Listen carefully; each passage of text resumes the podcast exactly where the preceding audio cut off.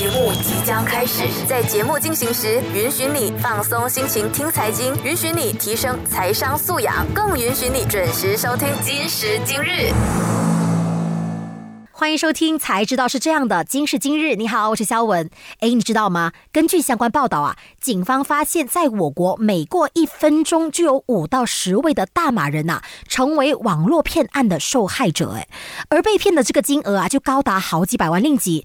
那其中网购骗案的受害者是最多的哟。那随着这种的欺诈趋势呢，日渐猖狂，骗子通常会把受害者的银行户头所到体的存款，然后转移到国。外兑换成其他的货币，那其实啊，这也就间接造成了我们国家的经济损失的。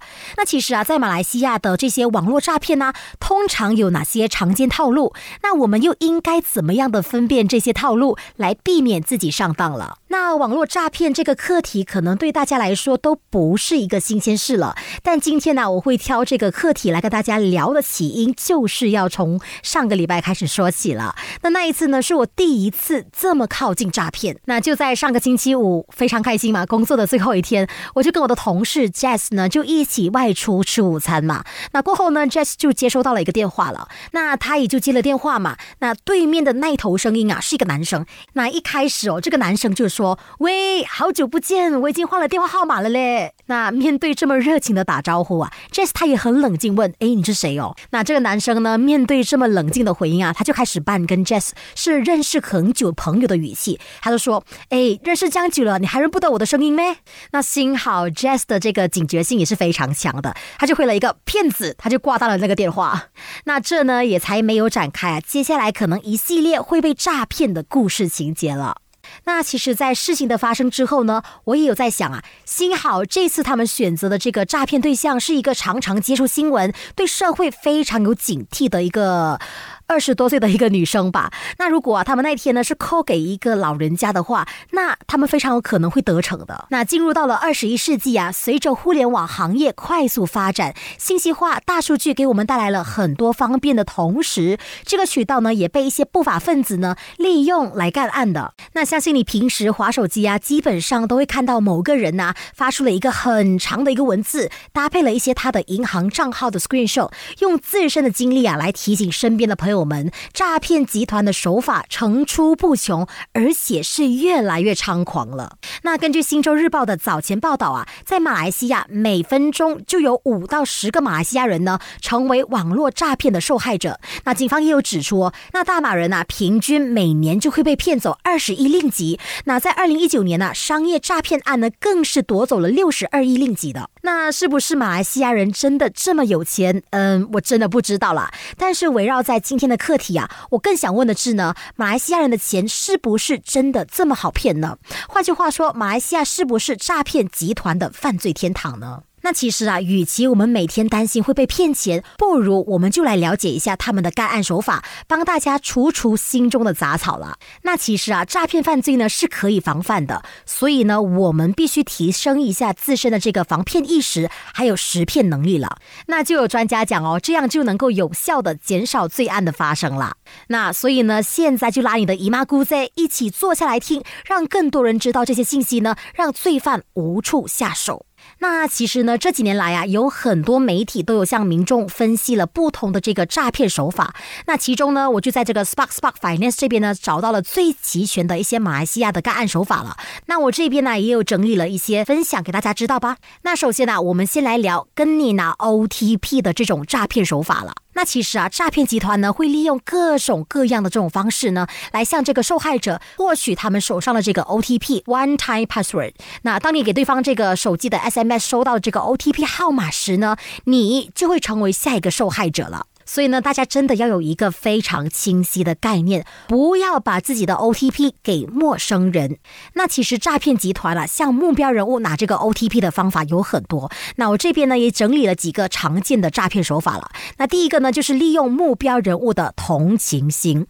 那有同情心不一定是好事啊，大家。那骗子会通过 WhatsApp 啊或是 SMS 这种方式呢，说自己在等着这个 OTP 来完成一些的这些线上交易。那这个时候呢，他就会给出一些借口或是理由呢，来告诉你他自己的手机没有办法接收到这个 OTP，所以呢，他需要借到你的手机来接收这个 OTP。那第二种情况就是呢，诈骗集团会打给目标人物，说是中奖了，但如果要获得奖金的话，就必须提供这个手机收到的 OTP。那更厉害的是啊，对方还会跟受害者说呢，OTP 可能有错误，转账失败。当受害者再次提供这个 OTP 的时候呢，但其实啊，银行户头的一些资金啊、一些钱呐，已经悄悄的转入到对方的户头好几次了。那下来这个干案手法呢更高级一些，诈骗集团呐会冒充国家银行。行扣给目标人物，说是信用卡被盗用了，那受害者呢就必须提供这个手机收到的 OTP，才能够停止信用卡继续被盗用了。那可能我们最近常常看到的一些干案手法就是呢，受害者说他从来没有收到任何的 OTP，可是银行的存款还是不见了。那像是这种的诈骗手法呢，是在受害者没有安装任何的这个来历不明的 APP，也像刚刚所说的没有收到过银行的这个 OTP 验证码，也没有点击任何链接，也没有接过这个陌生号码的情况下，在查看自己的这个银行账户的情况下，才突然发现到这个自己的资金早已经被诈骗集团转走了。那会遭受到这种情况呢，往往是因为受害者的资料在不知情的情况下已经外。泄了。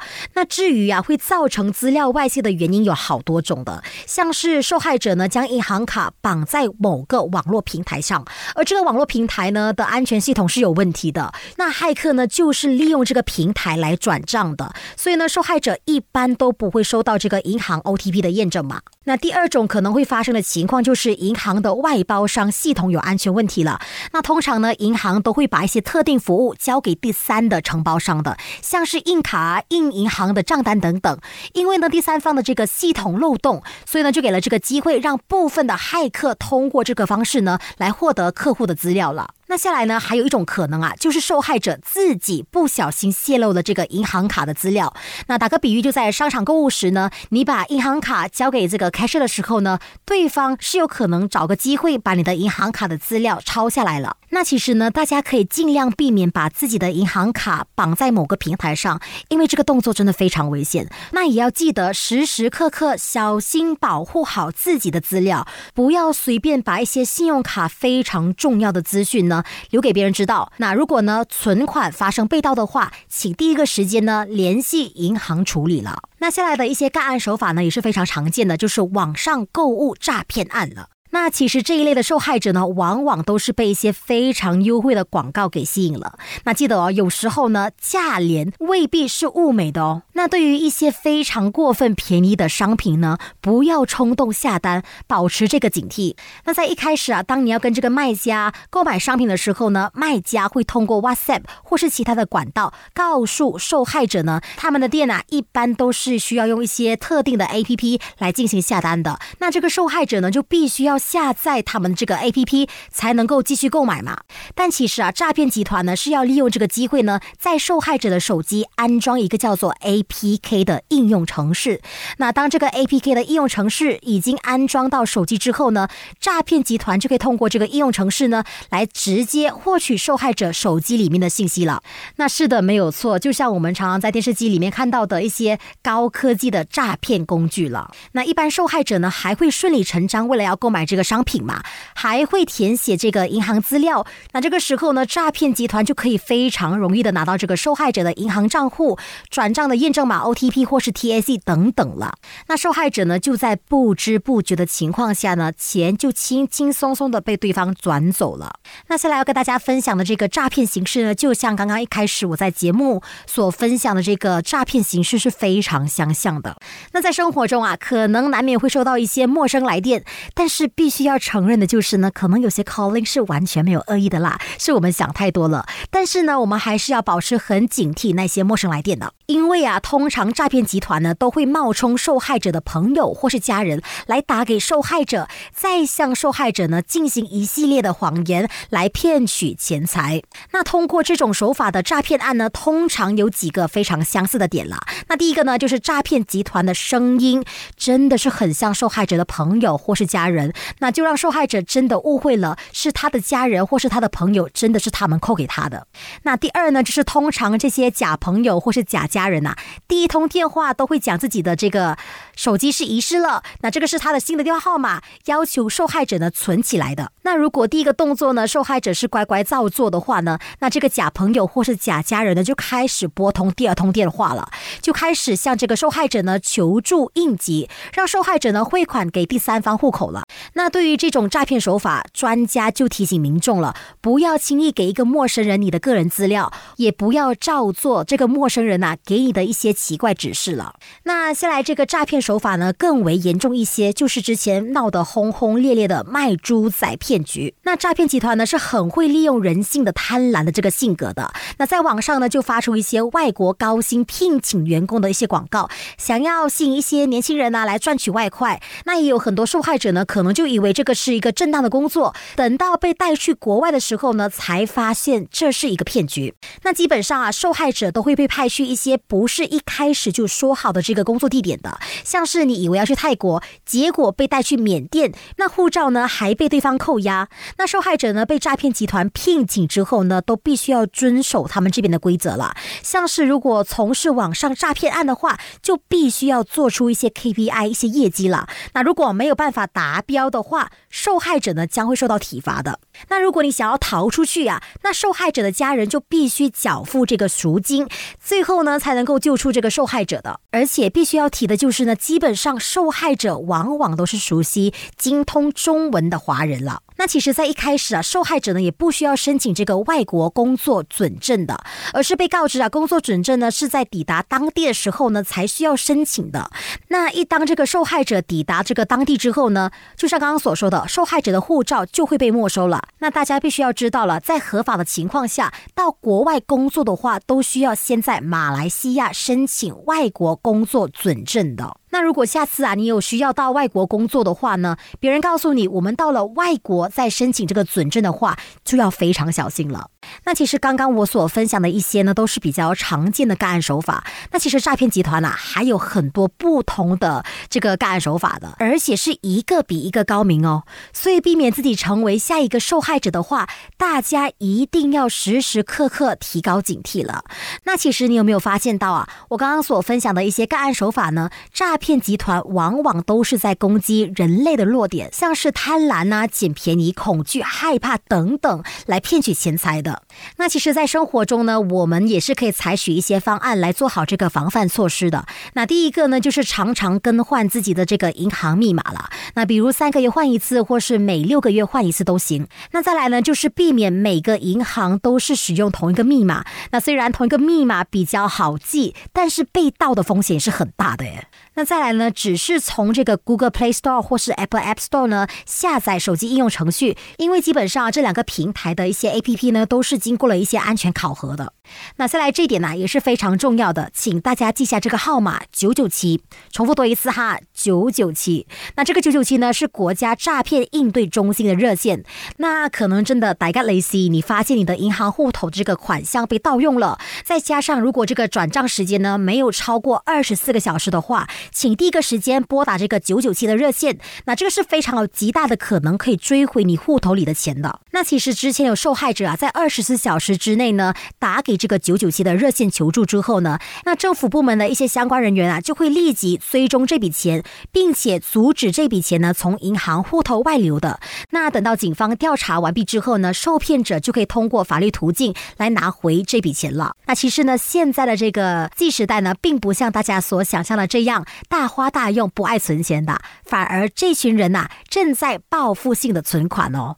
那什么叫做报复性存款呢？那故事还是要说回到上个星期，我跟我两位很好的朋友一起吃晚饭的时候呢，大家就聊到了，哎，不如这次的 Raya 假期呢，我们去到叉叉叉的地方旅行吧。那这个话题还没有结束，那我其中一位朋友啊，就突然冒一句，哈，可是我最近想要努力存钱买房嘞。其实呢，我发现到啊，在年轻人的生活当中呢，存钱跟旅行是两个非常重要的话题。那存钱可以让我们更加有保障嘛。而旅行啊，可以让我们感受到更多世界。那这两者在生活当中呢，都有一个非常不能替代的意义。可是，当我们面临选择的时候，应该要将重心放在哪个方面呢？是存钱还是旅行呢？嗯，我觉得这是一个非常值得我们年轻人探讨的一个问题了。那首先，我们先来谈谈一下存钱对年轻人的重要性吧。对于年轻人来说啊，存钱可以帮助我们更好的规划我们财务状况。那毕竟在现代生活中呢，钱是万能的。那这句话呢，相信在听财经节目的你应该不会反驳了吧？那其实我个人觉得最重要的就是呢，如果哈我们真的那么大概雷西出现了一些紧急状况，可能突然就患上了一些疾病，或是汽车故障等等这一系列没有办法预测的事情发生了，那么存款的的确确可以帮助我们解决这些问题。而且哦，存钱也可以帮助我们大大的实现更大的目标。那像是我其中一位朋友，他的计划里面呢是想要买房屋或者是买车。那像是这些比较大额的消费品呢，在这些情况下，存款是至关重要的。它可以帮助我们实现我们自己的愿望了。那在另一方面呢，我们就来探讨旅行的重要性了。那相信关于这方面的好处，大家心中各自有答案啦。那我个人觉得啦，旅行呢可以帮助我们年轻人开开眼界的，那体验不同的文化或是本土风情。在旅行中啊，缺乏人生观的年轻人呢，可以趁着这个机会呢，接触不同的人群，了解一下当地民众的一些思想啊，或是观点，帮助我们更好的了解这个世界。那其实扯开这些高大上。的包装之后呢，旅行的的确确呢，可以让我们感觉很轻松、很自在，或是让自己更快乐的。那当然，该不该存钱，或者是该不该旅行啊，没有一个标准答案。那可能呢，能够给大家的建议就是了，就是在做出选择的时候呢，我们需要权衡各种的因素，也要考虑到自己的情况和目标。那如果我们已经有这个储备，那么我们的确可以考虑出去旅行，享受一下生活中的乐趣。和美好了。那如果没有这个足够的子弹，我们可以选择先考虑存钱的，为自己的未来啊打下这个比较坚实的基础了。那当然也不是说你完全不能够旅行啦，在这个过程当中呢，我们也可以去找一些轻旅行的方式，就比如一些比较便宜的机票、住宿，来降低这个旅行的成本的。那当然，我相信啊，如果子弹够的一些朋友们呢，的的确确可以去享受一下这个人生的一些美好事物的。那如果如如果子弹还需要存的更多的话呢，那我们也可以选择一些比较 budget 型的旅行了。因为我相信旅行的意义就是去到外面啊，去看看世界，去不同的地方放松心情嘛。所以呢，对我来说啦，至于去哪里旅行呢，其实不是一个非常重要的一个会影响旅行素质的这个旅行了。那我们来聊回年轻人存钱的这个话题呀。那可能对于很多长辈来说啊，现在的 Z 时代呢，也就是九五后和零零后的年轻人，都是月光族，都是草莓族。那对年轻人的既定印象都是享乐在前，吃苦在后。那我真的要为我们年轻人发声一下了。在事实上啊，有很多身边的朋友呢，都不是这个消费主义的年轻人。那他们展现出了对存钱的热爱，那他们也有这个非常 hard。的这个储蓄执行力的。而且哦，我还发现到，存款越多的年轻人越会理性省钱。那这群人群呢，基本上都有一些共同原则。那第一，就是初入职场的时候呢，会先搞好自己的本职工作，从来也不盲目跟风搞副业的。那第二点就是呢，日常也是正常消费的，但会尽量减少这个大额支出。那第三呢，真的会认真记账，非常关心自己的支出了。那就算钱赚的再再少呢，也会强制自己呢，在那个月啊，一定也要有存款。